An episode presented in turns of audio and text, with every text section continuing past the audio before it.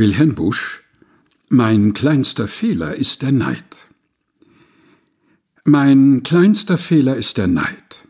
Aufrichtigkeit, Bescheidenheit, Dienstfertigkeit und Frömmigkeit, obschon es herrlich schöne Gaben, die gönn ich allen, die sie haben. Nur, wenn ich sehe, dass der Schlechte das kriegt, was ich gern selber möchte, nur wenn ich leider in der Nähe so viele böse Menschen sehe und wenn ich dann so oft bemerke, wie sie durch sittenlose Werke den lasterhaften Leib ergetzen, das freilich tut mich tief verletzen.